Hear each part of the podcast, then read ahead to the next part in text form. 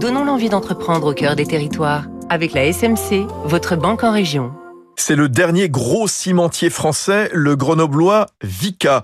Louis Vica, qui en 1817 invente le ciment artificiel fait de calcaire et d'argile, très homogène, qui servira à la construction d'un pont dans le Lot.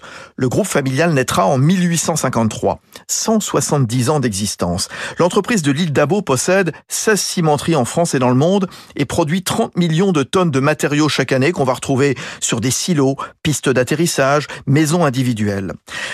Du ciment est très émettrice de CO2. Il faut cuire à plus de 1400 degrés, calcaire et argile, dans des fours à énergie fossile. C'est le clinker, produit semi-fini, qui concentre le carbone et qu'il faut donc remplacer en tout ou partie cap vers le ciment bas carbone qui réduit les émissions de moitié Guy Sidos, le PDG du groupe Vica, septième génération. Au lieu de mettre des granulats dans le béton, nous mettons euh, du bois, nous mettons le chanvre, c'est la tige du chanvre euh, qui permet de faire des, des, sortes de granulats de bois avec lesquels on peut construire des maisons qui sont très agréables à habiter et très isolées thermiquement et phoniquement. On peut faire des, ce qu'on appelle des R plus 2, c'est-à-dire un rez-de-chaussée deux étages, c'est du, c'est du costaud. Et pour éliminer l'énergie fossile qui chauffe le ciment, Vica s'est associé avec le géant du recyclage, Paprec, pour créer dans les Bouches-du-Rhône une usine dédiée à la fabrication des CSR, les combustibles solides de récupération à partir de déchets non recyclables.